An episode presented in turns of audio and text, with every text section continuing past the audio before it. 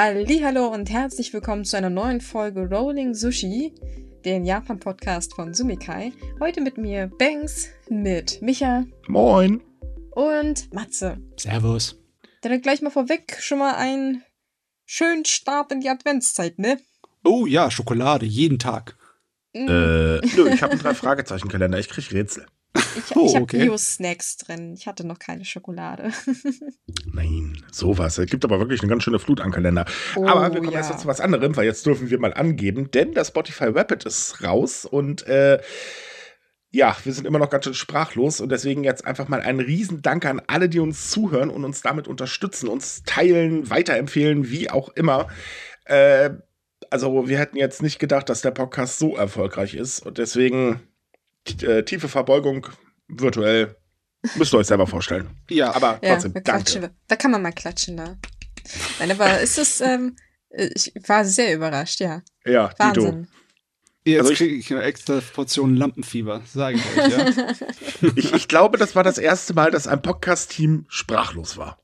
Das ist unpraktisch, ja. Hört auf damit, Leute. Waren ja nicht eine Aufnahme gerade in dem Moment, aber ja, nee, aber es ist cool. Ganz viele Leute mögen unser Gesabbel. Das ist ähm, erstaunlich eigentlich. Naja, also, gut. Ähm, ich, also komm, wir müssen mal, wir müssen mal über uns selbst sagen, dass wir uns in den letzten Jahren doch, also beziehungsweise der Zeit, doch recht positiv verändert haben. Ich finde, wir sind gewachsen mit unseren Aufgaben, wie man so schön sagt. Ja, ja total. Ich, ich meine, das naja, lass mal kurz nachdenken. Wir haben hm. insgesamt angefangen, also noch mit Sumikai als, äh, naja, kann man ja mal machen, ne? Äh, von Schreiben keine Ahnung, dann sind wir zur Japan-News-Seite geworden. Vorher waren wir ja Anime Manga, von Schreiben immer noch keine Ahnung, aber unser Schreibstil wurde besser. Dann kam Podcast als komische Idee. Es, es war ja eigentlich nur so eine Idee, ne? Mehr, mehr war das ja eigentlich gar nicht. Und jetzt ziehen wir den schon seit Jahren durch und äh, sitzen hier fröhlich äh, einmal die Woche und quatschen äh, miteinander über Japan. Und das ja, kommt gut an. Also nicht schlecht. So Irgendwas müssen wir ja richtig machen, ne? So, aber ehe die Luft hier oben zu dünn wird, kommen wir wieder auf den Boden zurück und reden mal ein bisschen. Danke, Matze, das war jetzt nötig. und reden mal ein bisschen über Japan. Denn es gibt tatsächlich ähm, ja, doch, eine positive Meldung aus der Tourismusbranche, denn der Aufschwung in Japans Tourismusbranche hält tatsächlich an, trotz der Aussichten, dass die Corona-Zahlen gerade steigen. Um, aber die Branche ist jetzt mal endlich positiv eingestellt. Und das auch anhand von Zahlen, die veröffentlicht worden sind, denn eigentlich meldet so ungefähr jedes Unternehmen, was damit zu tun hat, äh, steigende Zahlen und ähm, hat auch seine Aussichten fürs nächste Jahr nach oben korrigiert irgendwie habe ich es nicht so hundertprozentig erwartet. Ich habe eigentlich die ganze Zeit drauf gewartet, dass da irgendeine Nachricht kommt von wegen, ja, das war nur so ein kurzer Sprung an Interesse, weil wir wieder aufgemacht haben. Und dann kommt halt der Winter und im Winter fahren, fahren die Leute nicht andauernd durch die Gegend. Aber ja, nö, es geht also stetig man, hoch man muss dazu sagen, ja, es geht stetig hoch. Es ist natürlich noch weit unter dem Niveau von 2019, das halten wir mal kurz fest. Aber ähm, die Reisesubventionskampagne, die den Inlandtourismus fördern, soll ich hier übrigens nochmal betonen, weil wir kriegen immer wieder Nachfragen. Diese Kampagne ist wirklich bloß für Menschen, die in Japan leben. Also die ist jetzt nicht für irgendwie gedacht wie, oh, ich würde gerne nach Japan aus Deutschland reisen. Juhu, der äh, japanische Staat zahlt. Äh, nein, das macht er leider nicht. Dafür reicht das Geld übrigens auch nicht. Ähm, aber es ist halt einfach, äh, dass einmal diese Kampagne, die Grenzöffnungen haben natürlich dazu ordentlich beigetragen. Ähm, der Optimismus wird ein klein bisschen gebremst, weil ja immer noch die Inflation auer ist äh, weltweit und ja. äh, das Geld bei den Menschen auch weniger wird. Aber man rechnet halt auch damit, dass sofern China sich mal wieder öffnet, äh, dass dann halt eben wirklich der Boom wieder von vorne losgeht. Ja, so ist das heutzutage. Man muss wirklich bei allen Ecken und Enden der Welt hingucken in die Nachrichten, weil alles zusammenhängt. Ja. Ne? Mhm. Ich frage mich, ob China auf die Reaktion äh, seiner Bürger irgendwie anders da reagieren wird. Hm, nee. Ich weiß nicht. also aktuell wird in den Medien spekuliert, dass China seine Null-Covid-Strategie zurücknimmt. Einige Regionen in China haben ja auch angekündigt, sie werden das Ganze jetzt mal ein bisschen entschärfen. Aber wir haben das Problem ja noch mit, äh, wie heißt der? Äh, Xi? Nee. Xi Jinping. Ja, Xi Jinping. Oh Gott, oh Gott, oh Gott. Ähm, er ist bekannt dafür, dass er Gesichtsverlust nicht mag. Und nimmt er die äh, Null-Covid-Strategie zurück, dann hat er einen Gesichtsverlust. Und das kommt, glaube ich, gar nicht so gut, weil das ist, bedeutet dann so ein Oha, das Volk konnte mit Demos was durchsetzen. Hm. hm. Hört sich an wie eine Demokratie. Oh Um Gott, Gottes Willen. böse. Matze. Gut, aber, aber kommen wir mal zurück nach, äh, ne, weil China haben wir gleich noch als Thema. Ähm, tatsächlich hat das Ganze aber auch ein kleines Nachspiel für die Branche, denn äh, es gibt halt unglaublich viele offene Stellen und tatsächlich sind die Zahlen der offenen Stellen im Oktober, also die Daten äh, sind ja mal ein bisschen hinterher, ähm, ganz hochoffiziell gestiegen, weil immer mehr Unternehmen Mitarbeiter suchen und gerade die Unternehmen aus der Tourismusbranche suchen, denn äh, die Mhm. haben ja bekanntlich ganz schön wegrationalisiert und tja, wer hätte das erwartet? Die Leute kommen nicht einfach wieder zurück. Nee, die haben sich wie was Neues gesucht. Ja, klar. Ich meine, die Leute müssen Brötchen verdienen. Oder Ja. Reis. Was auch immer sie möchten. Bei der Preissteigerung Japan definitiv. Ja, ähm, ich glaube, noch, dass es noch kein Problem ist, weil Äh, der doch. Anstieg ist äh, zwar hoch, aber es ist noch nicht unbewältigend. Also es ist noch nicht Overtourism. Ne? Ah, nee, das nicht, aber es gibt ein Problem mit Reisesubventionen. Die Reisesubventionskampagne der Regierung ist zwar eine schöne Idee. Das Problem ist aber, es ist ein bürokratisches Monster. Wenn ich mich nicht irre, haben wir auch vor ein paar Tagen drüber, äh, vor ein Ja. paar Podcast-Folgen drüber gesprochen. Und das verbraucht ordentlich Manpower und äh, deswegen klagen halt auch die Tourismusbetriebe. Die sagen zwar, ey Leute, nette Idee, wenn auch nur kurzfristig, aber wie soll man das denn alles schaffen? Und wenn der Tourismus weiter ansteigt, dann werden die Leute erst recht richtig fehlen. Und das wird, glaube ich, nicht so gut werden. Hm, nee, nicht so. Ja, Aber mal sehen, wie sich das noch entwickelt, ne?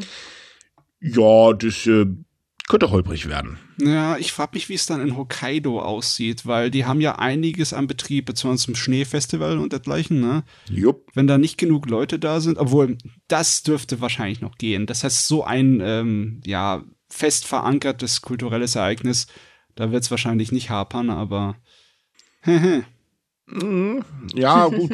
wir wir werden es sehen. Also es ist spannende Entwicklung. Also es ist halt aktuell so, und das finde ich schon sehr bemerkenswert, wenn ich ehrlich bin, aktuell kommen auf 100 Arbeitssuchende 135 offene Arbeitsplätze. Das ist echt ordentlich. ja, gleich mal 30 Prozent mehr Arbeitsplätze als Arbeitssuchende. Richtig. Also im Prinzip können sie eigentlich die ganzen offenen Stellen gar nicht stopfen. Nee, also das war, es ist schon eine Weile lang ein Problem, dass wir mehr ähm, Stellen haben als Suchende, ne? Das, äh, Mhm.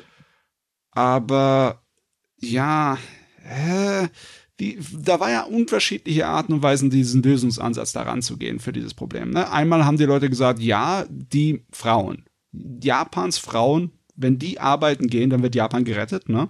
Mhm, Hat mhm. leider Gottes in den letzten Jahren nicht funktioniert mit der Frauenquote, egal ob es Politik war oder in der äh, Bevölkerung oder Ja, in der wie, wie kommt das? Du, also, komm, jetzt sag nicht, das überrascht dich. Nein, überrascht mich nicht. Gut, ich Aber- wollte doch mal fragen. Aber die Sache ist die, jetzt, es sieht zwar äh, total behämmert aus, ja, mit den vielen offenen Stellen, aber es sieht schon seit einer Weile behämmert aus. Und bisher Jo. hat nichts gezogen, was man dagegen von unternehmen wollte. Ja, es gibt halt ja auch, ich sag mal, andere Gründe. Japan hat ja ein ziemlich verhaltenes Lohnwachstum in den letzten Jahren vorgelegt. Also Ja. ähm, die, äh, der größte Gewerkschaftsbund, Rengo heißt der, hat ja bei den Shunto, kurz äh, Erklärung Shunto, das sind die Frühjahrslohnverhandlungen, die sind jedes Jahr in Japan. Ähm, immer so zwischen 4% äh, ungefähr gefordert. Ähm, mehr Lohn rausgekommen sind da meistens irgendwas unter 3%. Das heißt, das ist wirklich sehr verhalten. Das geht seit Jahren schon so. Und ähm, es ist natürlich auch so, dass der Mindestlohn in Japan nicht wirklich sehr hoch ist, müssen wir auch mal ganz ehrlich sein. Der liegt äh, aktuell, glaube ich, bei 1000 Yen, wenn ich mich gerade nicht irre. Ähm, und es gibt dann noch so das Problem mit der Lohnsteigerung, weil viele Firmen setzen halt immer noch traditionell nicht darauf, dass, okay, du machst super Arbeit, du kriegst mehr Gehalt, sondern, ja, du bist ja schon lange hier, dann kriegst du jetzt halt mehr Gehalt, jetzt wird's der faulste Kerl aus der letzten Ecke ist. Ja. Hauptsache, man ist lange im Betrieb. Und ähm, die Lohnerhöhung vom letzten Jahr ist ja im Prinzip von der Inflation mehr als aufgefressen worden. Also ähm, wenn man das so im Vergleich setzt, äh, ist es so, dass im letzten Jahr, äh, beziehungsweise in diesem Jahr, gab es eine Erhöhung von 2,07 Prozent im Durchschnitt auf das Grundgehalt. Ähm, Im Oktober stieg allerdings die Kerninflation in Japan äh, im Vergleich zum Vorjahr um 3,6 Prozent. Also der, der, der, hm, ne? Weg. ist, äh, ja, da hat sich das erledigt. Äh, zwar will Rengo jetzt tatsächlich äh, 5% ähm, fordern, was wirklich ordentlich ist. Und man muss mal ehrlich sagen, das ist die höchste Forderung seit 28 Jahren. Dabei wird sie aber nicht durchkommen, das müssen wir auch sagen. Auch wenn der äh, die wir größte Wirtschaftslobby in Japan, ähm, kan Kaidanren, Gott, ich hasse diesen Namen, ähm, ihr Mitgliedsunternehmen auch zu Lohnerhöhungen ähm, auffordern will. Aber die Unternehmen sind ja gnadenlos vorsichtig und allgemein, was Lohnerhöhungen angeht, sehr verhalten. Ähm, und das Ganze macht sich natürlich weiter auch in der Tourismusbranche bemerkbar, denn die Bezahlung ist teilweise echt bescheiden. Hm. Naja, das war sie vorher auch schon. Jetzt ist er bloß noch weniger unattraktiv, ne? Ja. Er könnte genau, noch mehr unattraktiv so rum. naja, hohe Arbeitszeiten, äh, eine ordentliche Belastung. Ich meine, ich möchte auch nicht die ganze Tag mit Kunden zu tun haben. Ähm, tja, und eine beschissene Bezahlung. Sehr attraktiv. Ah, was bei dieser Angelegenheit mich allerdings interessiert, ist die Erhöhung des Mindestlohns. Ne? Das ist zwingend notwendig, weil er wirklich hinten dran hängt und bei ja. so vielen äh, Nebenjobs, also so vielen Teilarbeitern. Ja, ja, aber da gibt es ein Problem. Da müsste die Regierung mitziehen und die Regierung will nicht mitziehen. Das heißt, eine Erhöhung des Mindestlohns wird nicht kommen. Ah, so wie jedes Also wir reden hier wohlgemerkt von haben. einer Erhöhung auf 8 Euro insgesamt, also 1100 und ein paar zerquetschte Yen. Das ist jetzt nicht viel, mhm. aber da wird die Regierung nicht mitziehen. Die hat ja erst in diesen Jahren eine, ähm, eine kleine Erhöhung durchgesetzt. Äh, Hinzu kommt, es gibt ja keinen einheitlichen landesweiten Mindestlohn. Das ist ja immer von Präfektur zu Präfektur ähm, unterschiedlich, weil die Präfekturen selber können den Mindestlohn übernehmen oder sie sagen halt, nö, machen was eigenes. So, und ähm, Tokio hat halt den höchsten Mindestlohn. Hm, wie kommt's? Ähm, danach gibt es aber ein steiles Gefälle nach unten. Hm. Und in Touristengebieten ist er übrigens nicht sehr hoch. Ja, das hilft natürlich dem Tourismus auch nicht besonders, die freien Stellen irgendwie zu füllen. Ne? Genau, das ist das Problem. Und ähm, naja, da ja jede Branche sucht, äh, weil jede Branche erholt sich ja gerade von den Corona-Sachen, insbesondere natürlich die Dienstleistungsbranche, aber da ist ja das, ähm, die Tourismusbranche nicht die einzige, die da halt in diesen Bereich mit reingehört. Sagen wir mal ehrlich, der Bewerber hat gerade die Qual der Wahl. Na, ist echt äh, bescheiden, dass wir in so einer Situation sind, dass kein Druck auf die Regierung im Moment ausgeübt wird. Sie können sich in faulen Lenz machen, also nicht wirklich, aber sie haben überhaupt keinerlei irgendwelche Pläne für Wahlkampf oder so. Das ist alles noch weit weg. Äh, naja, ich sag mal so rum, da geht es gerade um andere Themen, aber dazu kommen wir später auch noch. Oh ja, die haben genug Probleme. Richtig, jetzt kommen wir erstmal zu etwas, was eventuell die Tourismusbranche wiederum einen ordentlichen Strich durch die Rechnung machen können, äh, kann. Äh, denn das Problem ist nämlich tatsächlich, dass die Corona-Zahlen wieder ansteigen und mittlerweile melden immer mehr Krankenhäuser in Japan, dass die Bettenbelegungsrate der reservierten Betten für Corona-Patienten auf über 50 Prozent gestiegen ist. Na, wer hätte das erwartet? Mm, es ist wirklich so asynchron. Ne? Ich kann mich noch ja. an Zeiten erinnern, wo wir in ähnlichen Zeiten halt Wellen hatten. Ne? Mhm. Aber jetzt macht eigentlich ja schon eine Weile lang jeder auf der ganzen Welt so ein eigenes Ding. Während bei uns hier es wirklich jetzt zahm ist im Vergleich, haut es im asiatischen Bereich in, durch die Decke. Naja, man muss mal ganz ehrlich sein. Äh, bei uns sind dafür gerade die äh, Kinderärzte und äh, Kinderkliniken gnadenlos überlastet. Das wäre schön. Also ich war mir sicher, wir hatten mal einen Gesundheitsminister, aber der interessiert sich anscheinend nicht für diese Themen. Der hat bisher noch nichts dazu gesagt. Das finde ich auch schon ganz schön bedenklich. Ähm, aber in Japan, wie gesagt, ist es halt so, dass die Zahl der Corona-Patienten in den Krankenhäusern ähm, im Vergleich zur letzter Woche um das 1,15-fache gestiegen ist. Und das ist wirklich ordentlich.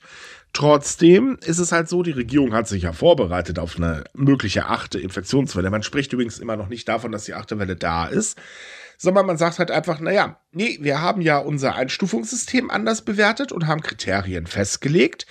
Also genau genommen, man hat eigentlich alles entschärft. Ähm, wir sind gerüstet. Yay.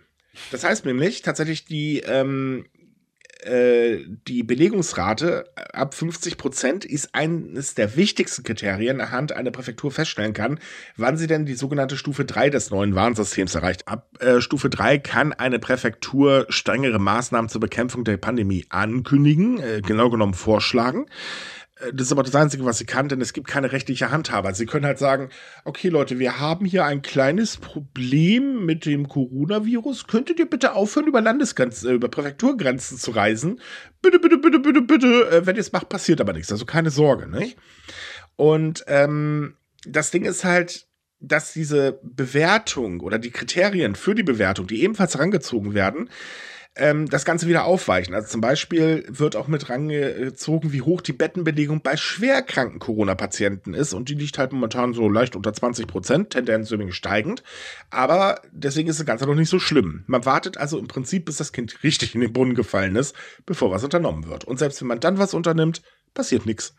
Ja. Jetzt soll man übrigens noch jemand sagen, dass unsere Corona-Maßnahmen dusselig sind. Im Moment steckt man halt fest. Es liegt auch daran, dass äh, wenn mal irgendwas vorgeschlagen wird, irgendwas zu tun, dann funktioniert es nicht im Zeitplan. Ne? Japan wollte mhm. ja, als es dann knapp wurde mit den Betten, mehr Betten ansammeln, ne? aber da ist nichts passiert, bis die ganze Welle schon vorbei war. Äh, kurze Korrektur, es ist immer noch nichts passiert. ja, das hatte ich mir gedacht. Ja, übrigens, es mehren sich schon wieder die äh, fröhlichen Aussagen, wer ist dran schuld? Die Ausländer sind dran schuld. Na, wer hätte das erwartet? Ja, aber ui, ich meine, dass diese Aussagen kommen garantiert nicht von der Tourismusbranche. Nein, die Aussagen kommen von der Politik. Äh, also wie beim letzten Mal ja im Prinzip auch. Ähm, auf der anderen Seite stehen natürlich dann auch wieder die Kritiker lachend in der Ecke äh, und sagen dann, Leute, ernsthaft, ihr habt schon einmal mit einer Reisesubvention das Virus fröhlich durchs Land getuckert, jetzt macht ihr den gleichen Blödsinn nochmal. Also man lernt irgendwie nicht wirklich dazu, weil man will ja die Wirtschaft antreiben. Ja. Und äh, ja, das Gesundheitssystem wird dann wieder überlastet. Das ist ja auch nichts Neues. Kennt man ja alles schon. Hm. Ja, die, die, Grundimpfung in Japan ist gut vorangetrieben. Ich meine, sie haben auch genug Impfstoff eingekauft, um einiges durchzuimpfen, aber die Leute haben für den neuen Omikron-Impfstoff nicht so viel Interesse. Ne? Nee. Die haben auch nicht, es ist nicht das Gefühl von Drang da, dass es brisant wäre, die Situation. Naja, man ist auch ein bisschen müde natürlich. Ich meine, man muss mal ganz ehrlich sein, bei uns war das ja schon ziemlich erhickert mit irgendwelchen Maßnahmen, dann wieder ja, keine Maßnahmen, ja. etc. bla bla. Da ist man ja zum Schluss gar nicht mehr durchgestiegen. In Japan ist es halt noch eine schlimmere Katastrophe. Hinzu kommt durch die Aufweichung der gesamten Maßnahmen, die ergriffen werden können, hat man natürlich fröhlich das Signal gesendet, jo Leute, da wird zwar was kommen, aber das wird schon nicht so schlimm, nicht? Und äh, ja, dann haben halt nur 17,1 Prozent, also jedenfalls an dem Tag, als ich den Artikel geschrieben habe, das war am äh, 29. November, ähm, gesagt, okay, bisher, naja, dann lassen wir uns mal impfen. Äh, das ist halt nicht wirklich genug, weil, naja, man hatte eigentlich darauf gehofft, dass man schafft, eine Million Menschen pro Tag zu impfen. Äh, das klappt aber nicht wirklich. Trotz natürlich der symbolischen Impfung vom Japans Premierminister, was übrigens gar nichts gebracht hat. Hm. Das Erstaunliche an dieser Zahl ist mal folgendes. Ähm, oder beziehungsweise an den Leuten, die es ablehnen, ist folgendes. Die meisten jüngere Menschen lehnen ähm, die Impfung gegen Omikron ab. Ähm, aber tatsächlich sind auch sehr viele Ältere dabei, wo auch die Befürchtung über eine achten Welle extrem groß ist. Und da sagen halt auch sehr, sehr viele, äh, nee, wir wollen uns nicht mehr impfen lassen, jetzt reicht's. Äh, ich kann es ja, verstehen, aber es ist ungünstig. Aber halt, stopp. Ja. Sie haben doch Angst vor der achten Welle, weil sie nicht genug geimpft sind, oder? Mhm. Das sind doch die Leute, die äh, noch nicht mal die drei Impfungen voll haben, die dann Angst haben, ne? Nein, das sind tatsächlich die Leute, die jetzt noch im Prinzip die vierte Impfung kriegen sollten. Okay. Das Problem daran ist halt eben, ähm, diese gesamte Informationswurst ist in Japan super kompliziert. Also ähm, auch in Japan gibt es natürlich Fälle von, okay, da ist irgendwas bei der Impfung vielleicht schiefgelaufen. Dann gibt es natürlich haufenweise Mutmaßungen äh, im Internet. Ähm, also da wird teilweise ein Blödsinn behauptet. Das toppt hier mittlerweile locker alles. Spielt sich halt nur im Internet ab. Ähm, und natürlich die Tatsache, dass während der gesamten Pandemie Bücher, die ähm, na, ich sag mal, auf den Zug mit aufgesprungen sind, Impfung doof, Weltherrschaft etc. bla bla, äh, sind ja Bestseller geworden. Also sprich, die Bevölkerung hat sich gut eingelesen, im wahrsten Sinne des Wortes, und dann ist die Skepsis natürlich hoch. Hinzu kommt natürlich, man kriegt ja auch mit, was im Ausland so alles Fröhliches berichtet wird. Und ich meine, hier bei uns tanzt ja momentan auch so die Stories durch die Gegend. Ich komme da, wie gesagt, mittlerweile auch schon nicht mehr mit. Ähm, und dann sagt man, äh, ja, ja, ich glaube, es reißt langsam mal. Äh, ich meine, ich kann es auch nachvollziehen. Ich persönlich würde mir auch keine vierte Impfung mehr reinjagen lassen, weil es reicht einfach. Ich habe genug Chemie in Tuss. Dankeschön. Oh Mann, das ist wie mit der Grippeimpfung. Das wird jedes Jahr eine neue kommen. Also man ja, kann sich gleich schon dran gewöhnen, aber. Im, Im, Prinzip schon, aber innerhalb von so kurzer Zeit reicht es jetzt einfach. Äh, also für mich. Ich, aber ich muss dazu sagen, ich bin auch Mensch, ich komme gar nicht zum Reisen, weil ich die ganze Zeit nur am Summikal sitze. der Vorteil, wenn man an irgendwas leidenschaftlich dran hockt. Das hat nichts damit Leidenschaft zu tun. Dann bin ich leidenschaftlich. Nee, nee, nee, nee, nee. Nein, aber es ist halt eben bezeichnend und ähm, es ist so, dass halt viele Gesundheitsexperten sagen, okay Leute, wir schlittern volle Kanone rein, das Gesundheitssystem wird wieder überlastet, nur mit dem Unterschied, dass jetzt auch die Touristen mitspielen dürfen. Weil es ist sehr unwahrscheinlich, dass Japan nochmal seine Grenzen zumachen wird. Jo. Aber das ist ja nicht das einzige Problem. Ne? Es gibt ja noch ein paar andere Sachen, wie zum Beispiel, dass die Geburtenrate in Japan in diesem Jahr erfolgreich einen neuen Tiefstand erreicht hat. Und zwar wurden zwischen Januar und September gerade mal 599.636 Babys geboren. Ui, Das sind 4,9 Prozent weniger als im Vorjahr. Und es deutet alles darauf hin, dass die Gesamtgeburtenrate für 2022 unter 811.000 fallen wird, was dann bedeutet, dass die Zahl, ähm, womit die Regierung eigentlich erst so in zehn Jahren gerechnet hat, jetzt dann definitiv nochmal unterboten wird. das ist echt ein heftiger Abfall. Das sind ja noch mal fast 100.000 weniger als das Jahr zuvor. Ne? Aber hier muss man leider ganz ehrlich sagen, liebe konservative Regierung, ihr seid auch selber schuld. Denn die Lebensunterhaltskosten sind extrem hoch in Japan. Die Löhne stagnieren. Ähm, es wurden bisher Maßnahmen ergriffen, die eher, ja, sagen wir mal, ähm, man hätte auch einfach nur weil sie mit Konfetti schmeißen können. Das hätte ungefähr den gleichen Effekt gehabt. Und dazu kommt, dass die Gesellschaft für Kinder und für Frauen in Japan extrem schwierig ist. Das muss man leider auch ganz ehrlich sagen. So, und äh, naja, das Ganze hat halt auch dazu geführt, dass immer mehr junge Leute sagen, Heirat, äh, nee. Und allgemein, dass halt eben ähm, die Familiengründung und das Kinderkriegen super uninteressant da drüben geworden ist. Ja. Das Dazu ist- kommt aber, Moment, ich bin ja noch nicht fertig, also wenn Uff. das Chaos dann richtig krass. Dazu kommt, dass die Zahl der älteren Menschen immer weiter ansteigt, dadurch die Belastung des Sozialsystems immer weiter ansteigt, die Altersarmut übrigens auch immer weiter ansteigt. Ja, das Chaos ist perfekt, würde ich sagen. Es ist das schöne alte bekannte Demografieproblem, das man eigentlich schon seit Jahren vorausgesehen äh, hat. Aber was so lustig ist, wie das alles ineinander greift, wie Lego oder wie ein gutes, gutes Puzzle, ne? Weil die Regierung, deren Wähler sind die älteren Leuten. Deswegen ist die Regierung nicht auf die jüngeren Leute ausgerichtet, ne? Weil sie da halt ihre Stimmen nicht herbekommen. Ja, es, es kommt noch ein anderes Problem, aber diesen. Ja, es gibt noch ein anderes Problem, aber diesen Vergleich ziehen wir gleich, weil das ist die perfekte Überleitung zum nächsten Thema. Ähm, nur mal ganz kurz als Fun Fact, äh, die Zahl der Geburten fällt in Japan seit 1973, ähm, als damals der Höchststand erreicht wurde mit 1,2 Millionen Neugeburten. Ähm, der Prognose zufolge wird sie übrigens bis 2040 auf 47.000 Neugeborene sinken und das ist, ähm, ja. Huh. Jo. Äh, hinzu kommt, dass die Bevölkerung von Japan seit 14 Jahren erfreulich, äh, oder was heißt erfreulich, ähm, also abnimmt und äh, es wird damit gerechnet, dass sie 2060 auf äh, 86,7 Millionen schrumpfen wird. Also im Endeffekt, meine Güte, das ist ein Drittel. Ja. So, und jetzt kommt das Beste. Die Zahlen kamen raus, es kam ein Kommentar der Regierung. Der oberste Regierungssprecher, äh, Schwächer, ups, der oberste Regierungssprecher hat auch von einer kritischen Situation geredet und mal wieder umfangreiche Maßnahmen äh, versprochen. In dem Moment sind wahrscheinlich alle Japaner lachen umgefallen, weil das kennen sie ja schon. Aber der Grund ist jetzt nicht, weil, oh mein Gott, das könnte das Sozialsystem äh, zerstören, etc. Bla. Nee, es wurde tatsächlich darüber sinniert, ob eine schrumpfende und alternde Bevölkerung eigentlich äh, viel zu böse Auswirkungen auf die Wirtschaft, aber insbesondere auf die nationale Sicherheit hat, denn man versucht ja gerade sein Militär zu stärken. Ja, wenn das das einzige Problem ist, ganz ehrlich, dann hat Japan keine anderen Probleme. Naja, ich meine, immerhin sehen sie da drin ein Problem. Es macht schon Sinn, dass Umi und Opi dann, weiß ich nicht, im Fall, ein, keine Ahnung, einer Invasion schlecht zu den Waffen greifen können, höchstens zu der Einkaufstasche, um die Leute zu vermöbeln, aber ja, Panzerfahren ist dann, glaube ich, nicht mehr so drin, ne? Ich glaube, das Panzerfahren kriegt man auch hin, aber mit einer Haubitze durch die Gegend rennen könnte schwierig werden. Ähm, das, das Ding ist halt, ähm, man macht sich aber eher über sowas Gedanken, anstelle wirklich mal nach Gründen zu suchen. Also die Gesellschaft in Japan müsste mal dringend ein bisschen umgebaut werden. Und es ist nun mal Fakt, dass Frauen in der japanischen Gesellschaft einen ganz anderen Stand bräuchten, damit es halt wieder attraktiver wird. Sehen wir doch mal ähm, die Sache mit dem alleinigen Sorgerecht. Es soll ja jetzt zum geteilten Sorgerecht kommen. Schwupps ist man sich wieder uneinig. Man könnte die Sache für Frauen ja einfacher machen. Also nur mal so mit dem Hintergrund, ja okay, vielleicht trauen sich dann noch mehr Frauen tatsächlich ähm, Kinder zu kriegen. Weil aktuell ist es halt so, ja toll, da kriege ich ein Kind, dann ist mein Mann nachher weg, ich kriege keinen Unterhalt und stehe doof da. Und alleinerziehende Frauen haben in der japanischen Gesellschaft einen verflucht schlechten Stand.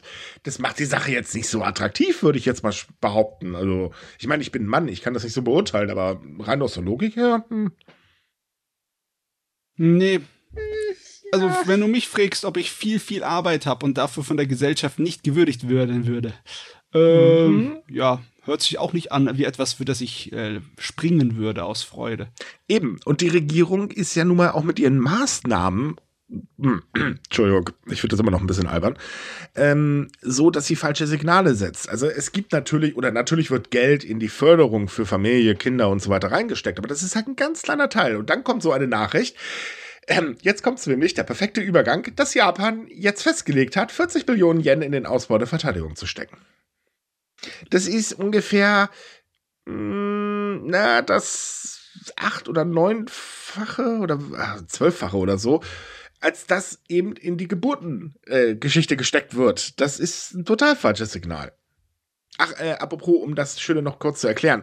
Also die 40 Billionen Yen, das sind äh, circa äh, 276 Milliarden Euro, das sind zwei Prozent des Bruttoinlandsproduktes. Das ist das, was die NATO ja eigentlich verlangt, was wir hier in Deutschland ja auch machen sollen. Äh, wir sind Gott sei Dank ein bisschen günstiger, wobei es auch schon ganz schön ordentlich Geld ist.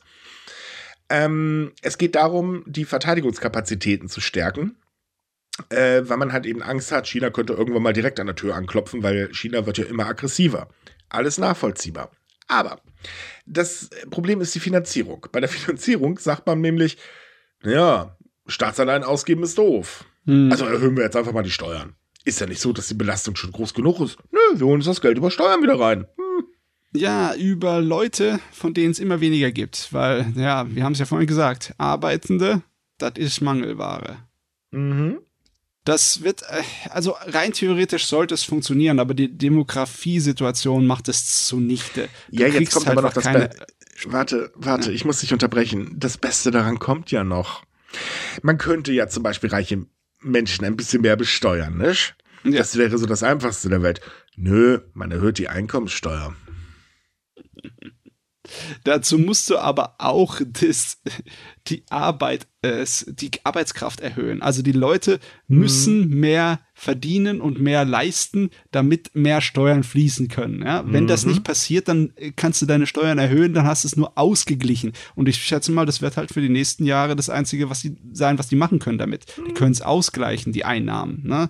Aber äh, ich, ich leg noch einen drauf, weil das ja so viel Spaß macht. Nach der Katastrophe im Jahr 2011 wurden die äh, damals 8,5 Billionen Yen, also 58,7 Milliarden Euro, für den Wiederaufbau durch Steuererhöhung, aber auch durch Ausgabenkürzung, zum Beispiel bei den Gehältern der Abgabe äh, der, von Abgeordneten und Beamten finanziert. Da haben sie einfach gesagt, okay Leute, kommt, wir müssen das wieder aufbauen, jetzt machen wir mal hier einen Cut, äh, ne, ihr kriegt nicht mehr so viel, dann passt das. Und wir gucken mal, ob wir zu viel Geld irgendwo ausgeben. Das ist dieses Mal aber nicht geplant. Es wird weder Ge äh, Kürzung von Gehältern geben, um irgendwas zu finanzieren, noch werden die Ausgaben der Regierung überprüft. Und die japanische Regierung ist eine der ausgabefreundlichsten Regierungen, die wir haben in, weltweit. Die schmeißen mit Geld nämlich wirklich ordentlich um sich. Nein, man gibt die gesamte Belastung im Prinzip komplett an die Bevölkerung weiter. Ja, Überraschung, hm. Überraschung. Ja, wer hätte das erwartet? Das wird natürlich nicht allzu viel Liebe in der Bevölkerung für die Partei entstehen lassen, ne? Ich meine, allein schon, wenn dann die Zahlen rauskommen, wie viel die einzelnen Abgeordneten über die letzten 20 Jahre an Geldern gebraucht haben, dann denken sich die Leute auch, was zum Geier macht ihr da? Mm, ja, man stützt sich da natürlich auf Umfragen. Wir wissen ja, Umfragen sind für den Premierminister unglaublich wichtig. Ja, ja. Und es gibt halt Umfragen, die besagen, auch na ja, das wird eigentlich verlangt.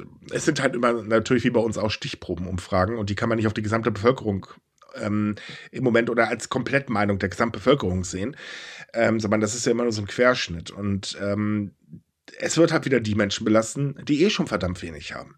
Wird der Mindestlohn nicht erhöht, dann haben zum Beispiel Teilzeitarbeitnehmer gar nichts davon. Und Japan ist ein Land der Teilzeitarbeitnehmer geworden, dank Abe. Mhm. So Tja, ist es. Blöd gelaufen. Kann man machen, ist aber wahrscheinlich nicht die beste Idee. Also jedenfalls laut meiner äh, kleinen bescheidenen Logik würde ich jetzt mal sagen, naja. Ich, ich denke mal, die Japaner sind ja deiner Meinung, ne? Denn sie sind gerade nicht so gut zu sprechen auf die Regierung. Nö. Nö. Nö. Nicht wirklich, ja. Nein. Also es ist mal wieder so, es gab auch diese Woche natürlich wieder eine Umfrage und bei der Umfrage kam dann heraus, dass mittlerweile die Zustimmungswerte für das japanische Kabinett, äh, AK, dem Premierminister, auf ein absolutes Rekordniveau gefallen ist und schlechter ist als damals, ähm, also das schlechteste Ergebnis, seitdem er letztes Jahr im Oktober an die Macht gekommen ist. Ähm, ich bin mal gespannt, wo er jetzt wieder seine Meinung ändert und versucht, das Ganze wieder nach oben zu treiben. Das ist jedes Mal ein sehr lustiges Spielchen. Also muss man ihm lassen.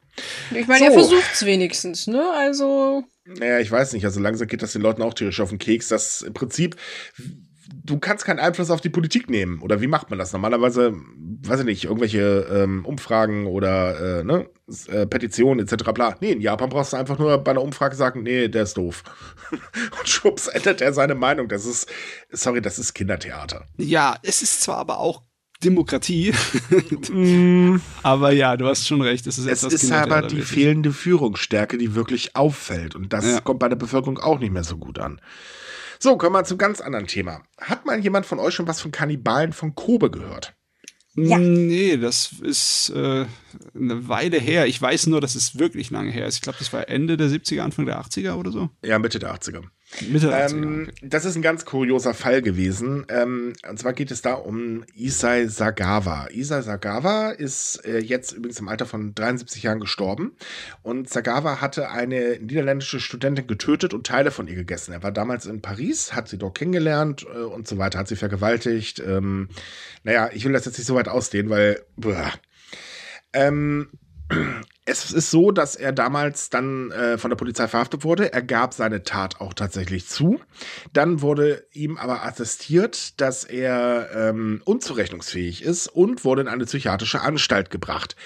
Ein Jahr später wurde er dann nach Japan abgeschoben. Dort äh, wurde er von den Behörden als zurechnungsfähig eingestuft und eine psychiatrische Klinik in Tokio gebracht mit dem Hinweis, ja, das hätte man auch definitiv in Frankreich erkannt. Das Problem war bloß, er hat halt einfach mit dem Gutachter gespielt. Ist nämlich übrigens tatsächlich ein ziemlich intelligenter Kerl gewesen.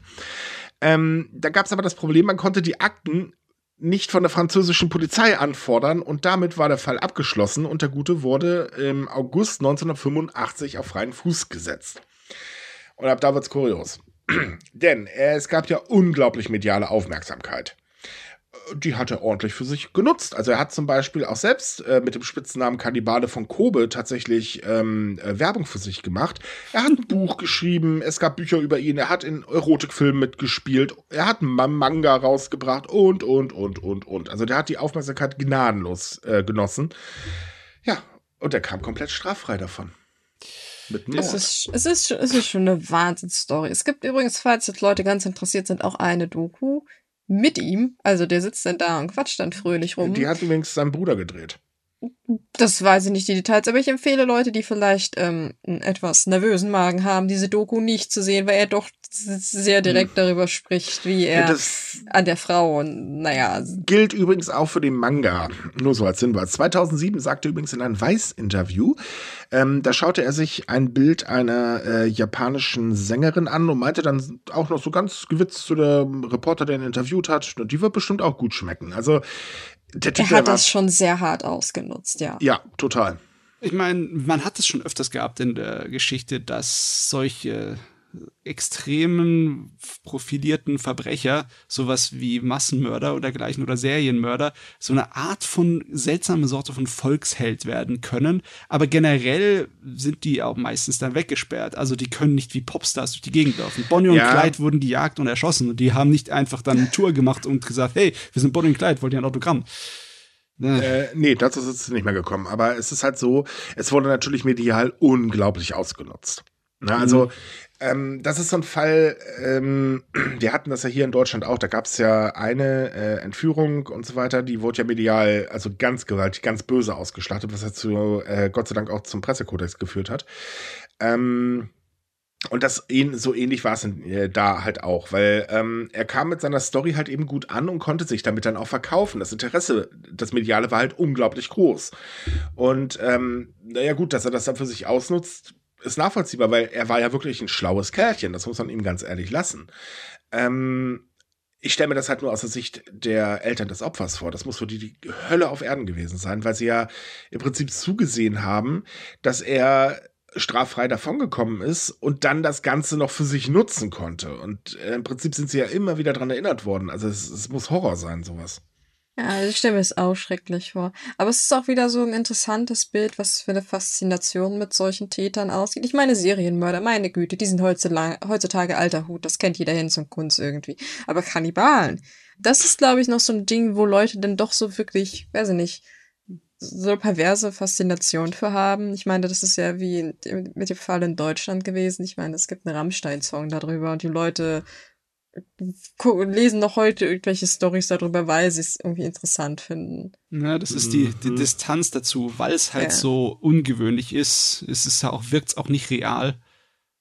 Und je, je abgedrehter solche Fälle sind, desto eher hat es die Chance, dass es dann wegen seiner Surrealität irgendwie von Leuten aufgenommen werden kann. Das, das stimmt, halt, das stimmt. Ja. Hinzu kommt halt eben diese Absurdität, dass er nicht verurteilt werden konnte, wenn man die Unterlagen nicht anfordern konnte. Ja, wegen ja. Bürokratie-Unsinn. Was zum Geier.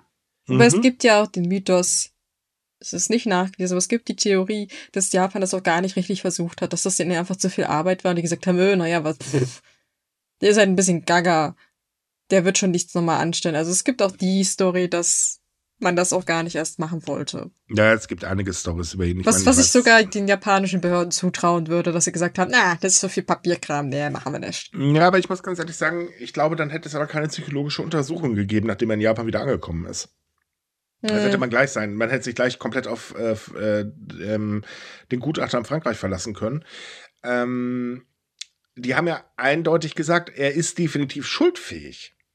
Na, also, äh, das widerspricht der Theorie ein bisschen, weil wenn man keine Arbeit hätte haben wollen, dann, ähm, naja. Naja, wobei gut. man muss man sagen, schuldfähig und eine psychische Störung haben, können auch Hand in Hand, Hand in Hand gehen. Also das, was er getan hat, das ist definitiv äh, ja, ihm wurde nicht eine normal, aber es wurde in Japan äh, eine Persönlichkeitsstörung diagnostiziert. Ja, aber er war definitiv zurechnungsfähig. Das sagt er genau. auch selbst von sich. Also. Jo.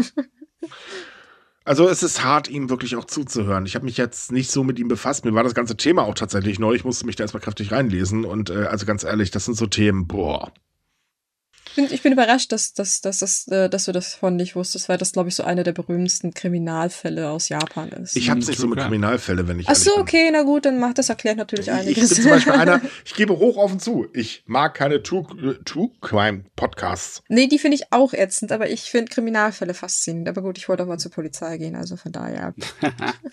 Oha. Ja, ja. Eine ne V-Frau.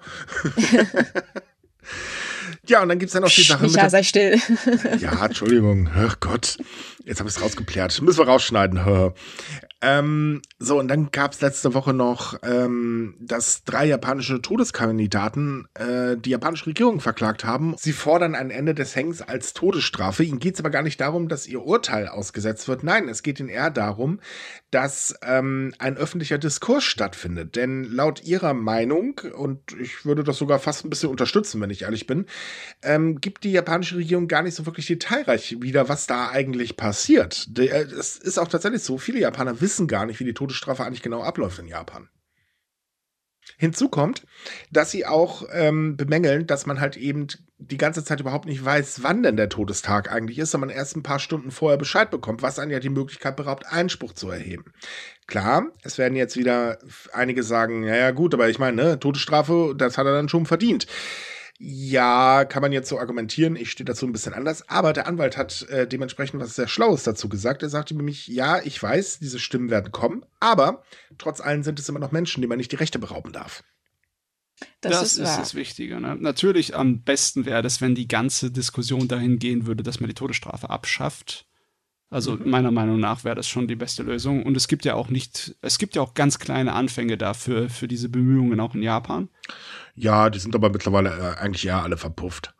Also ähm, die größte Anwaltskammer in Japan wollte sich dagegen ja einsetzen, hat sie auch versucht, ist erfolgreich gescheitert. Ähm, Privatleute oder beziehungsweise öffentliche Organisationen, die werden ja auch nicht wahrgenommen. Die Regierung hält halt dran fest. Ähm, ich finde, man verkennt immer zwei Sachen. Ähm, ja, es ist natürlich nicht unbedingt gerade schön für die Psyche in der Todeszelle zu sitzen, aber sein ganzes Leben lang weggesperrt zu werden, ist auch nicht so schön. Man denkt sich, stellt sich das immer so vor, als, naja, da sitzt er halt im Knast bei freier Kostologie, das durfte ich mir schon sehr häufig anhören von, äh, als Argumentation für die Todesstrafe. Nee, nee da wäre ja, ja keine Bestrafung.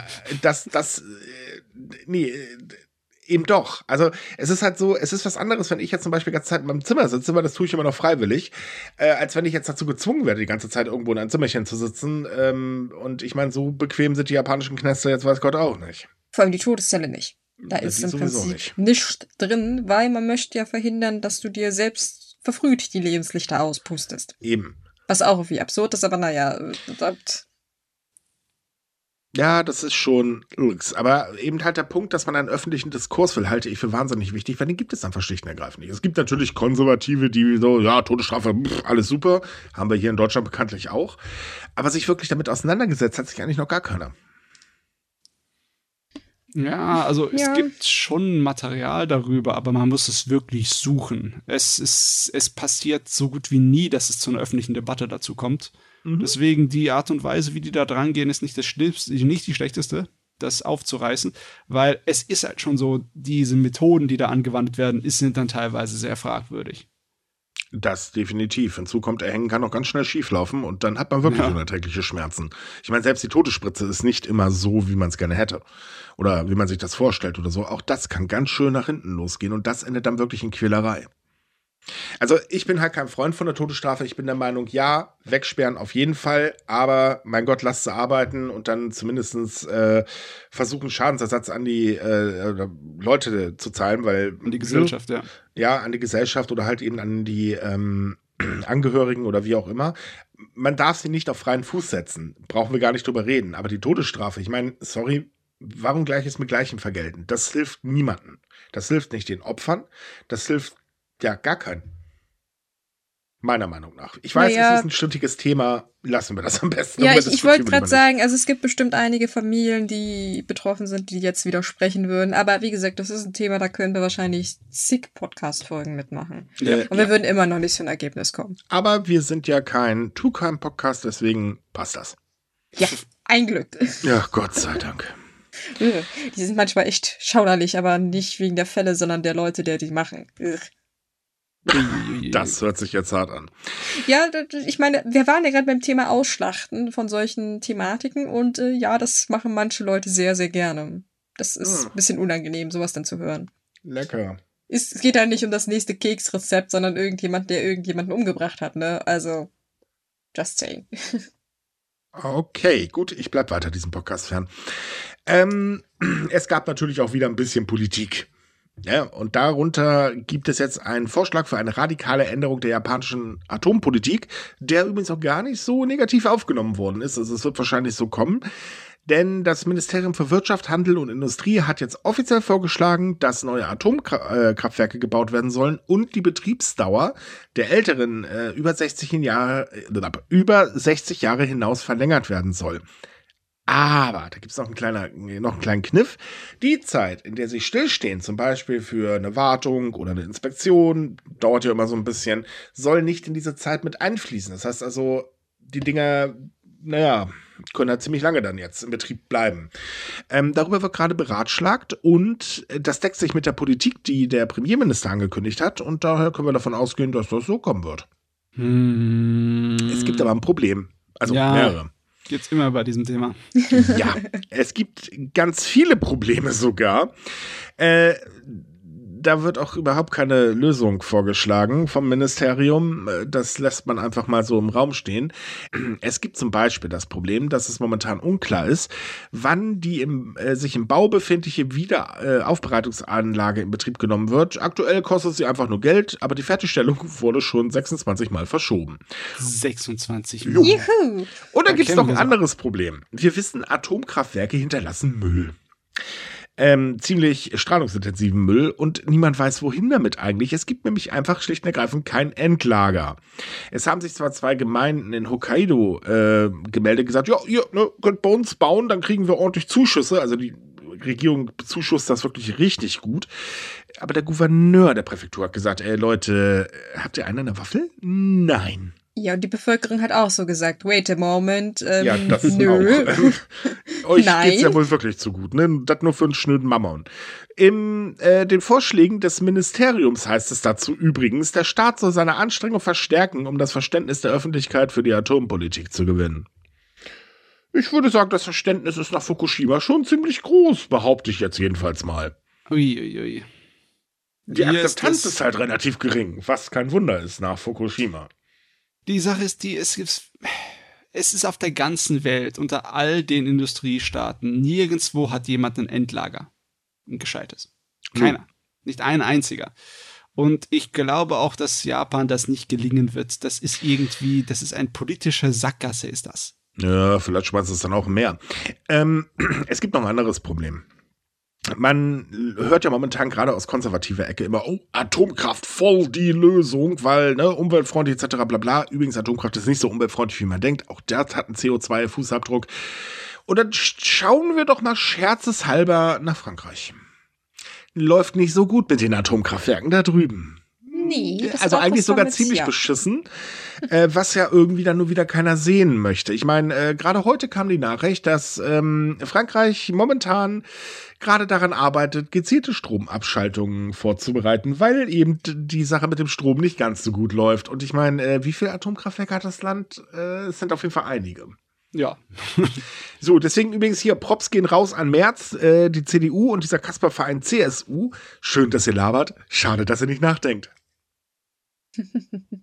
Entschuldigung, der musste Ähm, jetzt sein. Ja, das ist, ich meine, wir hatten ja schon öfter das Thema mit der Atomkraft. Es gibt meiner Ansicht nach durchaus Möglichkeiten, wie man das zumindest kurzzeitig benutzen kann, aber die Richtung, die Japan immer mehr einschlägt, ist nicht unbedingt das, was ich befürworten würde. Japan hat halt das gleiche Problem, was wir hier in Deutschland haben. Wir äh, haben hier ganz massiv, ja, obwohl nein, andersrum. Das Problem bei denen ist sogar noch ein bisschen harmloser als bei uns, aber beide Länder haben halt massiv den Ausbau der grünen Energie verpennt. Äh, wir haben sie allerdings in Deutschland torpediert. Wir hatten eine sehr funktionierende Industrie und äh, haben sie ja im Prinzip platt gemacht. Altmaier sei Dank, dafür nochmal Props. Ähm, ja, und das, das Problem ist halt einfach, auch in Japan hat man halt gesagt, naja, gut, äh, wir hatten halt hier unseren kleinen Super-GAU äh, in Fukushima, sieht ein bisschen doof aus, wir müssen ordentlich Geld reinpumpen, das Ganze wieder aufbauen, etc. bla bla. Aber wir machen einfach nichts, damit das nicht nochmal passiert. Wir machen halt ein paar schärfere Regeln, okay, aber ja Gott, dann ähm, sind halt ein paar Atomkraftwerke abgeschaltet. Ähm, wir brauchen ja nicht ausbauen. Warum auch? Ähm, ich suche gerade die Logik da drin. Ich habe sie irgendwie verloren anscheinend. Es ist wirklich die Gras drüber wachsen lassen Politik, ne? Und das weitere Problem ist, finde ich, dass die dazu optimistisch sind mit ihren Plänen. Ne? Ja.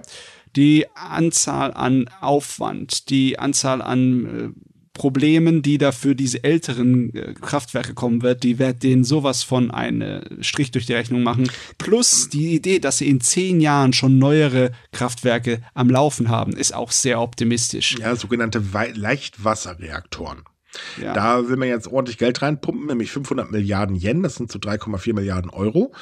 Äh, übrigens äh, auch immer noch mehr, als man jetzt in die Förderung von Familie und Kindergeburten und so weiter steckt. Hm, nur so als Fun Fact. Ähm, damit halt eben die bis 2030 in Betrieb gehen können. Äh, ja, da wünsche ich dir mal viel Glück bei. Ich wette drauf, dass wir in irgendwie in absehbarer Zeit darüber berichten werden, dass die ganzen Regeln für Atomkraftwerke gelockert wurden, damit man den Plan überhaupt einigermaßen umsetzen kann. Ja, Mit der Begründung, ja. naja, wir haben halt Stromknappheit. Übrigens, in Japan ist die Gefahr eines Blackouts zwar höher als in Deutschland, aber auch sehr unwahrscheinlich. Man redet zwar immer davon, man warnt natürlich, man bittet immer drauf, hey Leute, spart mal Strom und so weiter. Aber selbst im Sommer letztes Jahr gab es, es, es gab kurzzeitig einen kleinen Ausfall irgendwo so rund um Tokio, aber der war nicht gravierend, der war auch äh, schnell wieder behoben und das war's dann. Die Stromversorgungsrate ist eigentlich gar nicht so schlecht. Mhm. Ja, also das ist halt alles so ein, ja, wir haben hier ein Problem, aber wir machen es schärfer, als es eigentlich ist, damit wir halt die Atomkraft wieder zu laufen kriegen können. Und im Hintergrund, und das weiß eigentlich mittlerweile auch jeder, weil das ist echt kein Geheimnis, steht eine Atomlobby, die sich fröhlich die Hände reibt und sagt, ja, macht, macht, macht, macht. Na, die hat jetzt zehn Jahre lang warten müssen, ne? Hm, Ja, ja, klar. Aber gut, äh, ja, wenn die Versorger meinen, es haben ja nur gerade drei äh, Versorger, die eine Rekordkartellstrafe bekommen, weil sie sich zum Beispiel abgesprochen haben. Hm, Hm. man hat anscheinend in der Branche echt zu viel Geld. Ja, also ich wünschte, die Branche würde einfach äh, so eine Art von, wie heißt nochmal, Wettstreit hervorrufen, wo dann halt alternative Energien sich lohnen würden. Weil die könnten sich lohnen, theoretisch. Wenn du über dieselbe Zeitraum so viel reinstecken würdest in zum Beispiel Wasserkraftwerke, ne, weil Japan hat genug Stauseen, die man da aufrüsten könnte. Vor allem viele Stauseen liegen ja auch einfach nur so als tote Projekte rum. Da haben wir ja auch schon im Podcast drüber gesprochen.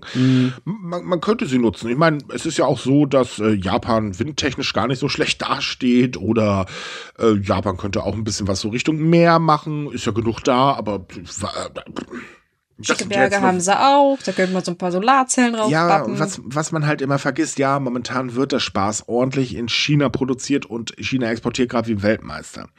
Man kann aber das Ganze auch als Chance für seine eigene Industrie sehen und deswegen verstehe ich zum Beispiel nicht, warum wir hier in Deutschland das Ganze erst platt gemacht haben.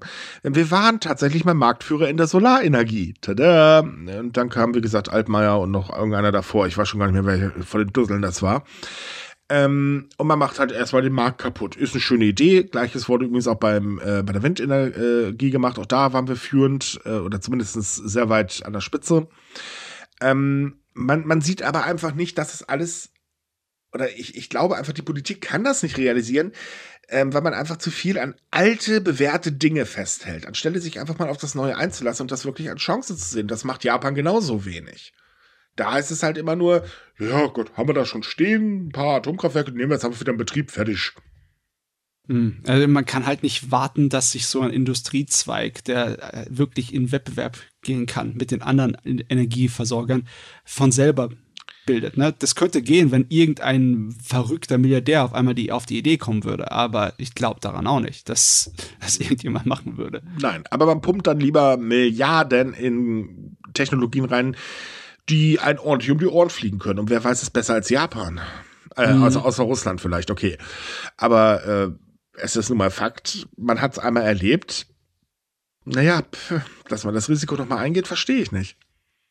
Ich verstehe auch nicht, dass das sich relativ schnell wieder gewandelt hat mit den Gefühlen in der Re Bevölkerung. Ja dass wirklich jetzt wie, also fast schon eine Mehrheit wieder da ist, die mit Atomenergie leben könnte in Japan. Ja, weil das ähm, ist ganz einfach. Man befeuert von der Politik momentan dieses Narrativ Stromausfälle, Blackout etc. bla. Das ist im Prinzip genau das gleiche, was hier, so leid wie es mir tut, die AfD, die CSU und die CDU machen. Also die ganzen Fraggles, die wir in der Opposition haben.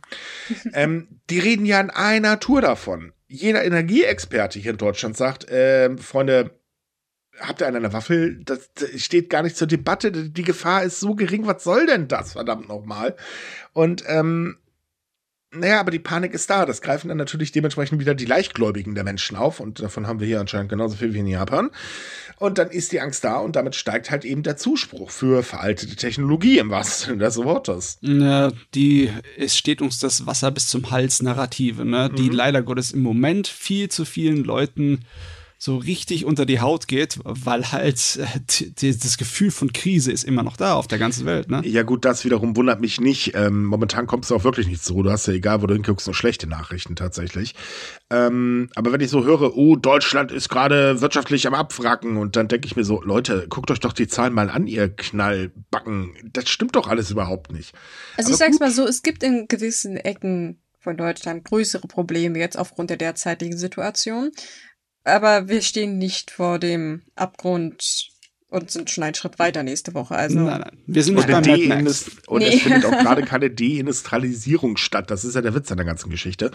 Und ähm, aber diese Narrative werden halt sehr gerne genutzt, um eben Stimmung zu machen. Gut, die LDP ist darin wirklich Spitzenreiter, das muss man ganz ehrlich äh, sagen. Bei uns ist es ja Gott sei Dank bisher nur die Opposition. Äh, und da weiß man ja mittlerweile, dass alles, was so vom März kommt, sowieso totaler ausgemachter Schwachsinn ist. Na, ja, ja, ich mag ihn nicht. Ich gebe es ja ganz hoch offen zu. So, aber weil wir schon bei Politik sind, machen wir gleich mal weiter, denn Japan hat jetzt nämlich ein Gesetz gegen religiöse Abzocke auf den Weg gebracht. Ui, kommen wir jetzt zu dem Teil von dem Podcast, wo man tatsächlich ein bisschen Lob aussprechen kann? Nein. Okay, oh. also, hey, wir reden über die japanische Politik. Wie soll das funktionieren? Ja, ich meine, man kann jetzt wenigstens äh, gute Intentionen bescheidigen, vielleicht. Äh, okay, wir gehen in Überlänge heute. also, ja, äh, die Umfragewerte sind tief genug, also wurde jetzt ein Gesetzesentwurf auf den Weg gebracht, wohlgemerkt. Äh, es gibt aber das Problem, dass er ja immer noch durchs Parlament muss äh, und da muss er noch debattiert werden und das wird wahrscheinlich ganz gewaltig nach hinten losgehen, denn das gute Ding hat mehrere Probleme und übrigens auch Kritik von einer Seite, womit man gar nicht gerechnet hat, äh, angezogen. Nach der Werbung erfahrt ihr mehr. Voll das Bildzeitungsniveau, geil. Ähm, äh, also es ist erstmal so. Nach dieser Idee des Gesetzes sollen Anhänger von religiösen Sekten und ihre Familie ähm, die Möglichkeit haben, Spenden rückgängig zu machen, wenn sie unter dubiosen Umständen gemacht worden sind. Also es gibt ja diesen, äh, zum Beispiel diese Vereinigungskirche, die kennt man hier besser unter Moonsekte.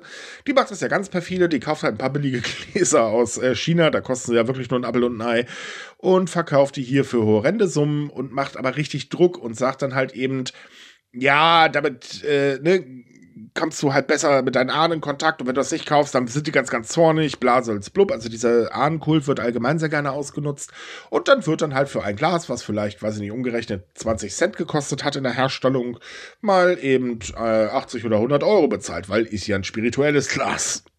Ja. Oh, feier. Naja, jedenfalls, äh, wenn man halt in den Fängen einer Sekte ist, dann klappt das hervorragend, weil der Druck ist wirklich immens. Und das soll auch verboten werden. Wie sie das wiederum hinkriegen wollen, weiß ich jetzt nicht, aber okay, sollen sie machen. Das Problem, was wir jetzt haben, ist, ähm, dass die ähm, Oppositionsparteien äh, erstmal einen viel besseren Schutz fordern und sie sagen halt auch, dass auch Gläubige ihre Spenden stornieren dürfen, sofern sie unter einen, den Einfluss einer Gedankenkontrolle stehen. Also Gedankenkontrolle äh, hört sich jetzt mysteriischer an, wie sie ist. In Japan heißt es so, hier heißt das ähm, Gedankenmanipulation. Hm. Ähm, das heißt also, indem man halt eben, ne, man kennt das ja, was Sekten halt so tun. Die sind ja sehr groß drin. Ich sage nur Scientology oder so, die äh, Anhänger sind ja auch nicht ganz gaga in der Birne. Ähm, weil man halt eben belatscht wird ohne Hände und ähm, ja, das mitgerissen das nutzen dann diese Sekten halt aus. Die Regierung sagt allerdings, äh, nö, weil den Geisteszustand rechtlich zu definieren ist schwierig.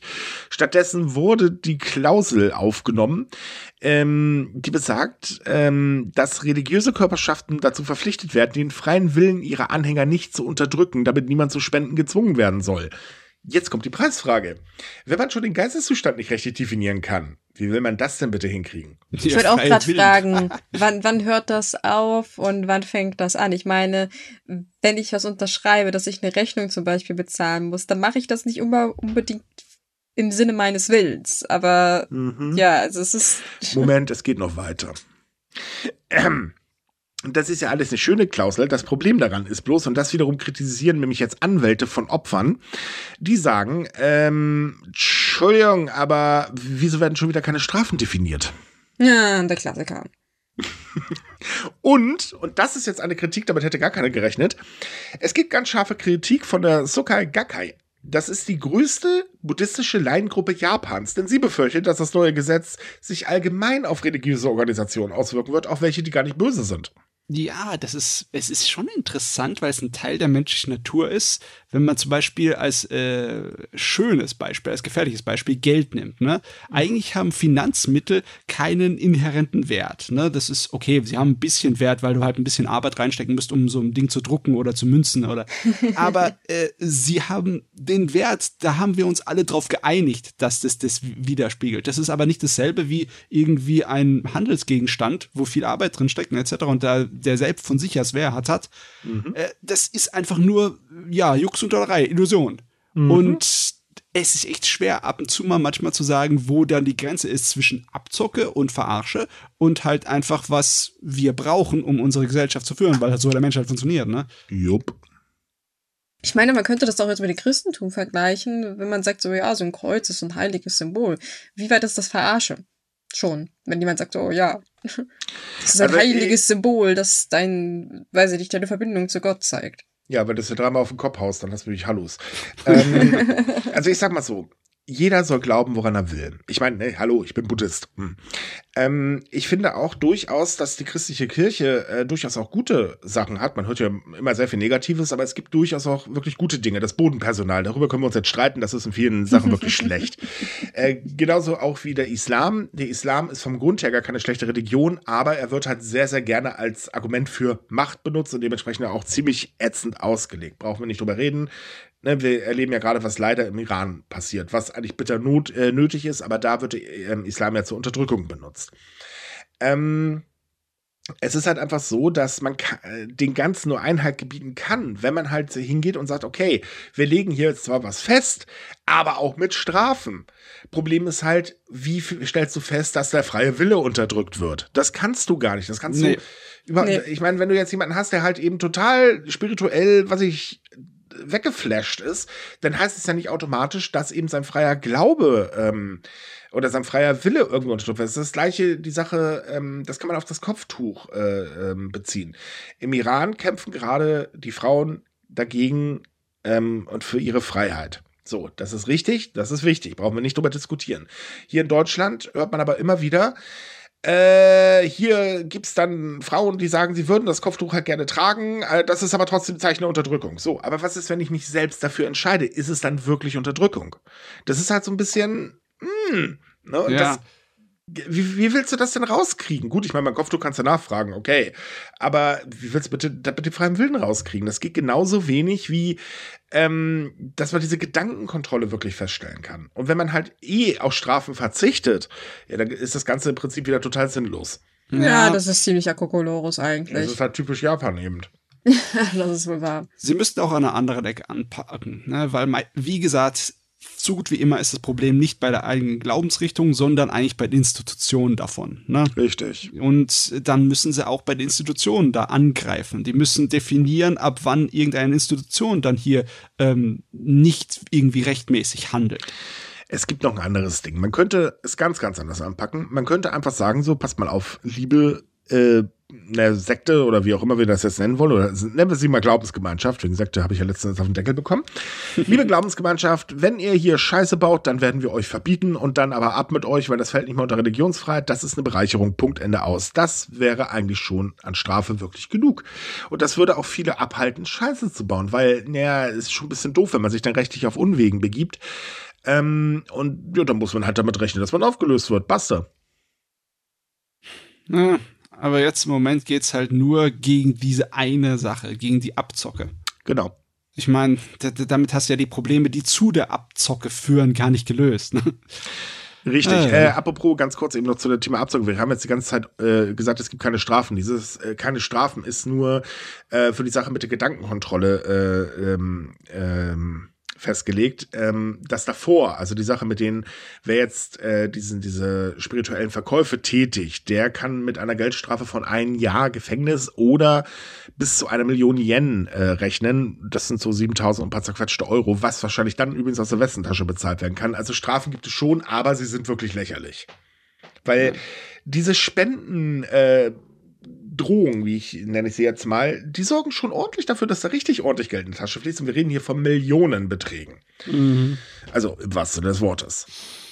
Und da hm. kann ich auch 7000 und ein paar zerquetschte Euro mal eben ganz kurz nebenbei bezahlen. Das ist dann ja. Pff. Na, mal sehen, was da noch draus wird. Richtig. Besonders, weil das hier ist, ist, ist der große, der große Tag. Ne? Also das hier ist ihr Ballspiel, wo sie unbedingt gewinnen müssen, wenn sie halt mit der Bevölkerung sich wieder auf gut stellen müssen. Oh, sie müssen das Problem mit der, mit der verdammten Mondsekte da um, unbedingt lösen. Ja, aber bisher kam das nicht so gut an.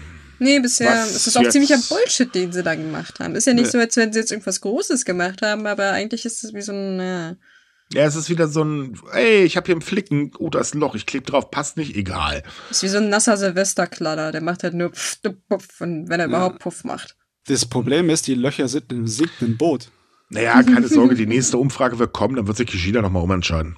Aber wo wir vielleicht wieder bei der Sache mit Recht und Blödsinn sind in Japan, wir haben mal wieder ein Gerichtsurteil zum Thema gleichgeschlechtliche Ehe.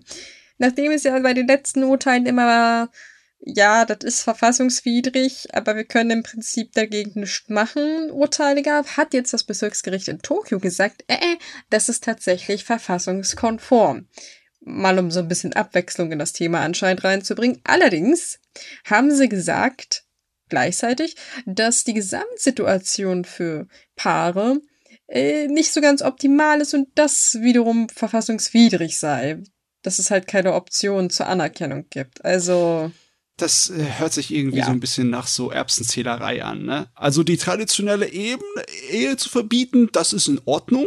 Mhm. Aber ähm, dass die keine Partnerschaft eingehen können, das ist nicht in Ordnung. Also äh, ja, es ist wieder das übliche Problem. Eine Familie besteht laut Achtung auch hier wieder konservativen Köpfen, weil tut mir leid, die LDP ist konservativ und das ist das Narrativ, was sie ständig von sich gibt, nur aus Mann und Frau. Und äh, wenn man Glück hat, noch ein Kind, das ist aber in Japan mittlerweile ja relativ selten. Ähm, und was anderes geht nicht. Außerdem gibt es äh, die Aussage, und da muss ich ganz ehrlich sagen, das, das ist so dämlich. Äh, man stellt sich halt hin und sagt, naja, wenn wir das zulassen würden, dann würde die Geburtenrate ja noch weiter in den Keller, weil da würde auf einmal jeder nur noch sich gleichgeschlechtlich in Ehe begeben, wo ich mir so denke, sag mal, wie schätzt ihr eigentlich eure Bevölkerung ein? Hinzu kommt, dass die Bevölkerung selbst übrigens tatsächlich sagt, in jeder Umfrage, das ist uns sowas von egal. Ja. Wer sich liebt, soll heiraten. Viel Spaß bei. Gott, eher von den größeren Kulturen ist Japan so ziemlich das einzige Land, wo Homosexualität nie unter Strafe gestellt wurde. Ne? Mhm. Irgendwo war es immer unter Strafe. Auch in Deutschland gab es mal Gesetze dagegen. Ja. Und in Japan ist das nie passiert. Aber in dem Thema Partnerschaften, anerkannte Partnerschaften, hängen sie immer noch so hinterher. Zumindest die Regierung. Ich meine, äh, Tokio selber macht ja viel dafür. Ne? Aber ja, auch andere Präfekturen haben ja mittlerweile schon ein System eingeführt. Aber ähm, ich sag mal, ich kann schon verstehen, dass wenn ich halt einen Partner habe in dem Moment oder eben zwei Frauen oder wie auch immer, das ist ja jetzt gesprungen, ähm, dass sie halt an, irgendwann auf die Idee kommen, ja, wir würden halt auch gerne die offizielle Ehe eingehen. Ich meine, warum auch nicht? Hinzu kommt, ähm, es ist sowieso totaler Kokolores, weil was soll denn bitte passieren? Die Welt geht nicht unter danach. Das Land wird auch, weiß Gott, danach noch existieren. Und ähm, mit ein bisschen Glück würden die sogar ein Kind adoptieren. Es gibt genug Kinder, die leben halt eben ohne Eltern in äh, sehr, ich sag mal, Kinderheime sind nicht unbedingt gerade äh, die besten in Japan. Ähm, besser kann es doch gar nicht kommen. Also was soll der Blödsinn? Da muss man jetzt übrigens auch dazu sagen, weil das glaube ich jetzt nicht so ganz rausgekommen ist. Es gibt in Japan nicht sowas wie eingetragene Partnerschaften. Nein. Das, der Grund ist nicht, dass sie einfach nur irgendwo das auf dem Papier stehen haben wollen, dass sie da jetzt verheiratet sind. Es geht tatsächlich auch darum, dass sie gewisse Rechte haben, weil die haben sie zurzeit mhm. nicht. Und das ist halt, was das Gericht gesagt hat, so, ja, den Titel heiraten, das ist, dass sie euch den nicht geben, das ist äh, schon okay, aber dass, dass ihr kein System habt, was praktisch eure grundlegenden Menschenrechte unterstützt, das ist nicht okay. Das ist verfassungswidrig, ja. Richtig. Was auch Sinn macht, weil, wie gesagt, sie sind ja nicht gleich, es heißt ja in der Verfassung, jeder Mensch ist gleich, auch in Japan. Und ähm, das ist dann nicht der Fall, weil wenn sie zusammen irgendwo eine Wohnung mieten wollen, m -m, Jemanden im Krankenhaus besuchen geht auch nicht. Kinder adoptieren, haha, wer träumt denn davon? Also die, die Liste ist recht lang an Diskriminierungen, die halt total okay sind zurzeit noch in Japan. Auch unter den aktuellen Partnerschaftssystemen, weil das ist mehr so ein, wäre cool, wenn ihr es macht, aber im Prinzip können wir euch nicht dafür bestrafen, weil es laut Gesetz nicht verboten ist. Es ist einfach so dämlich. Im Endeffekt sagen die Gerichte, dass ihr das Recht darauf habt, auf ein Partnerschaftssystem, das gleichwertig ist mit der Ehe, aber es darf nicht die Ehe sein. Weil aus irgendeinem Grund die heilig ist, weiß der Geier warum. Weil es in der Verfassung halt so drin steht, dass es das eine Geschlecht und das andere Geschlecht sein ja, muss. Nee, das läuft nach dem, nee, das läuft nach einfach Motto. Das haben wir immer so gemacht, das wird jetzt gefälligst so weiter. Ja, oder auch so. Also. War aber auch in Japan nicht immer so, das halten wir auch mal fest, genauso wie die Unterdrückung der Frau nicht immer so war. Frauen hatten mich ja. äh, bis zu einem gewissen, äh, ähm, bis zu einem gewissen Zeitpunkt irgendwie wahnsinnig viel zu sagen. Ähm, aber äh, naja, jetzt muss es halt so sein. So, das sagen dann meistens Politiker, Entschuldigung, wenn ich das jetzt mal so radikal sage, die dann nach Hause gehen, fröhlich den Lesbenporno reinschmeißen oder was weiß ich was angucken und sich daran abgeilen. Ugh. Ja, aber Heuchlerei ist nicht unbedingt ein Maßstab, an dem wir uns da dran setzen müssen. Sonst sitzen wir noch ein paar Jahren da. ja, aber es, es ist halt einfach Quatsch, weil ganz ehrlich, es ist mir doch egal, was die Leute machen. Das kann jedem Politiker eigentlich egal sein, solange das im rechtlichen Rahmen ist und fertig. Ja ich krieg's doch eh nicht mit, weil, Entschuldigung, aber da ist immer noch eine Haustür dazwischen. So, ja, so musst du deine Bevölkerung nicht kontrollieren, die funktionieren auch so.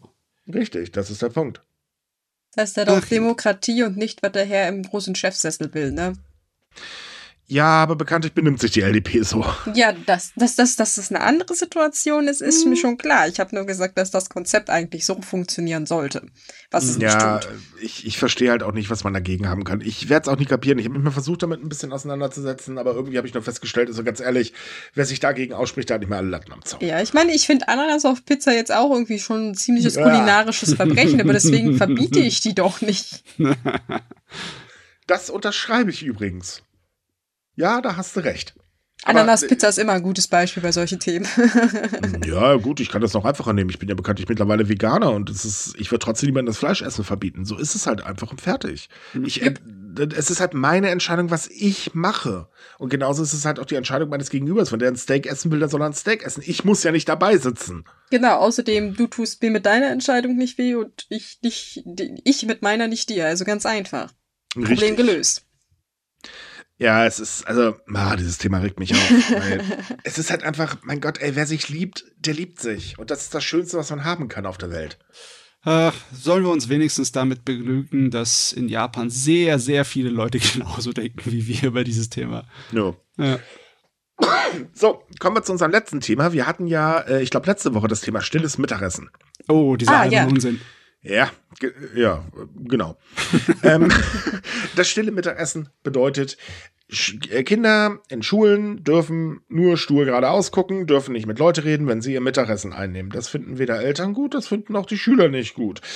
Und jetzt hat das ähm, Bildungsministerium reagiert und eine Mitteilung an die Schulen rausgegeben, wo es heißt, dass Schüler und Schülerinnen während des Mittagessens wieder Gespräche führen dürfen. Aber. Oh. Moment, das wäre zu einfach. Aber nur, wenn eine Schule natürlich strikte Corona-Maßnahmen greift. Das heißt zum Beispiel, man darf sich nicht direkt gegenüber sitzen. Das ist schon mal gänzlich tabu. Nein, man muss irgendwie so leicht mh, versetzt sitzen, warum auch immer. Äh, Es bleibt halt noch eingeschränkt, aber man darf sich zumindest wieder unterhalten. Jo, ich würde Äh, sagen, der das Witz- hört sich doch machbar an. Ja, ich. warte, es, es wird noch besser. Was sich dann übrigens nebenbei herausgestellt hat, ist nämlich, oh, es gab gar keine Anweisung an die Schulen, diese Regel des stillen Mittagessens einzuführen. Die Schulen haben das selbst gemacht. Das ist der Okay. Wahnsinn, dass so eine Art von unsichtbarer Gruppenzwang, sich an äh, die Situation von Corona anzupassen und hier irgendwie vor der Gesellschaft irgendwie dazustehen als jemand, der Maßnahmen ergreift, dass das so ein Ausmaß genommen hat. Richtig. Die Bildungseinrichtungen haben sich halt an den offiziellen Corona-Richtlinien orientiert und die sind ja nun mal auf Restaurants äh, beschlossen worden. Man hat aber leider ja vergessen, oh, warte mal, die neuen Corona-Richtlinien, die jetzt da sind, sagen ja aus, dass man in Restaurants wieder ganz normal reingeht, sich unterhalten kann, etc. bla bla. Könnten wir für die Kinder ja auch machen, aber das hat man wohl nicht so ganz mitbekommen in den Lehranstalten. Hat man so ein bisschen vergessen, ja. Warum haben sie dann von der oberen Riege nicht sofort gesagt, schafft es komplett ab, brauchen wir nicht? Ja, weil die obere Riege hat mal, wie soll ich sagen, eine Empfehlung ausgesprochen zum stillen Mittagessen. Es war halt nie eine verbindliche Regel. Ah, okay. Aber Ich- sie hat halt gesagt, ja, ihr könnt, ihr könnt euch ja dran orientieren, wenn ihr wollt. Äh, Was irgendwie auch alle schon gemacht haben. Und die japanischen Schulen haben nur gesagt, ei, ei, Sir, wird durchgesetzt. Beim Mhm. ersten Paukenschlag. Ich bin mal gespannt, wie viele Schulen jetzt die Regel abschaffen. Also ich meine, es gibt schon ein paar Präfekturen und Städte, die gesagt haben, äh, das ist immer totaler Blödsinn. Es, es ist auch Blödsinn, ja. Es ist auch Blödsinn, es macht auch die Schule nicht gerade attraktiver für die Schüler. Und ich meine, die japanische Schule ist so schon knüppelhart. Ähm, ja, gut, aber ich bin trotzdem mal gespannt, wie viel das jetzt noch war. Äh, Also, ob sich viele diese Maßen, ähm, diese Anordnung, na, was ja auch nicht, diese Mitteilung zu Herzen nehmen.